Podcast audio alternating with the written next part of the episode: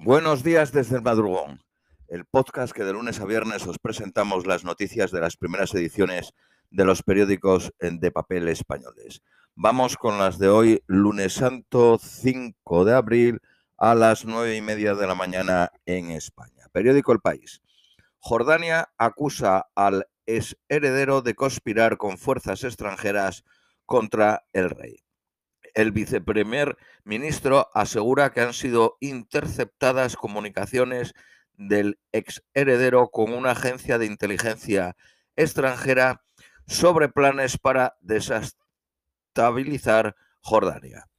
Arabia Saudí, Irán, Turquía y la Unión Europea se sumarán se sumaron al largo rosario de mensajes de solidaridad. Estados Unidos hizo público de inmediato el completo apoyo al monarca como aliado clave en la región. Periódico ABC, Jordania ve fuerzas extranjeras en el complot contra el monarca. La reina Nor denuncia una calumnia contra su hijo detenido. Hanza había sido nombrado, que es el nombre de, este, eh, había sido nombrado príncipe heredero y su hermanastro Abdullah Rey quien luego decidió retirarle el título para dárselo a su hijo mayor. Respaldo sin figuras de Estados Unidos, Israel y los árabes a el rey de Jordania. Periódico La Vanguardia, el rey de Jordania pone en arresto domiciliario a su medio hermano. Dos embajadores en Arabia Saudí están entre los casi 20, 20 detenidos del sábado. Periódico ABC, la policía alemana no interviene en las protestas para evitar más contagios. La ciudad de Stuttgart registra una marcha multitudinaria contra las restricciones anti-COVID sin mascarillas ni distancia de, seguridad. Boicot textil de China por las críticas a la represión en la región de Xinjiang.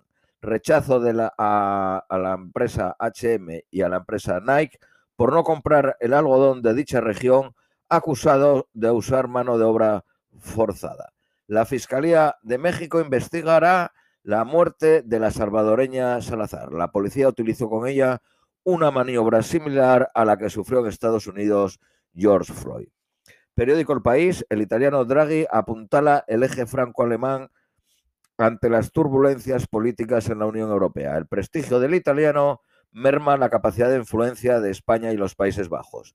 Hungría y Eslovaquia rompen el consenso comunitario al comprar dosis eh, rusas y chinas, no aprobadas por Bruselas.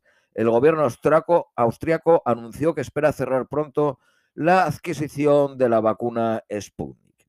El Papa pide al mundo un compromiso para superar los retrasos en las vacunaciones cinco mujeres detenidas en una operación antiterrorista, en Francia. Periódico la, Vanguardia, un informe del gobierno británico dice que en el Reino Unido no hay discriminación.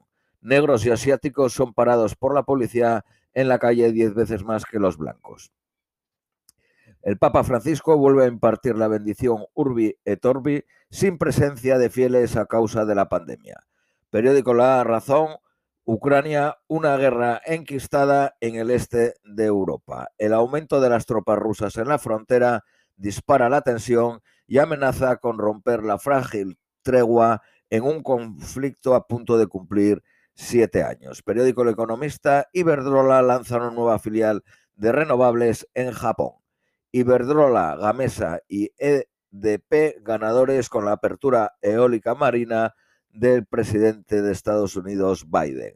El cheque por retrasar el retiro un año llega a 13.000 euros en las rentas medias.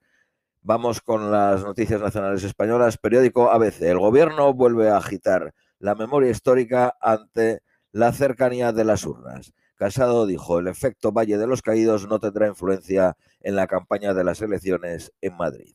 Gabilondo acusa al Partido Popular de crear una modalidad de independentismo de derechas madrileño. Iglesias exigirá a Gabilondo sanidad, vivienda o educación.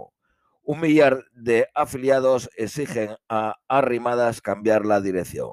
Renovadores ciudadanos se organizan en toda España para forzar una asamblea. Bárcenas ya disfruta de su primer permiso de seis días. Periódico El País, el gobierno inicia su reforma de la ley franquista de secretos oficiales. El plan de vacunación de Ayuso condiciona la campaña en Madrid. Bildu y Unidas Podemos reclaman juntos una, Euskadi con plenitud de derechos políticos. El partido de Pablo Iglesias compartió el manifiesto, pero no participó en los actos. Periódico La Razón, el efecto Ayuso coloca al Partido Popular a un punto y ocho décimas de Sánchez. Hay 550.000 personas que pasan de votar al Partido Socialista a la abstención. Sánchez entra en campaña y carga contra Ayuso. La presidenta le reprocha que siga sin controlar barajas. El Día de las Fuerzas Armadas vuelve a Madrid tras anularse por la pandemia. Periódico La Vanguardia, el 4M en Madrid podía precipitar un adelanto electoral en Andalucía. El Centro de Investigaciones Sociales refleja más temor a morir por la COVID y mayor eh, nivel de desánimo entre los electores de la derecha extrema. Esto es todo por hoy y os deseamos un feliz lunes santo.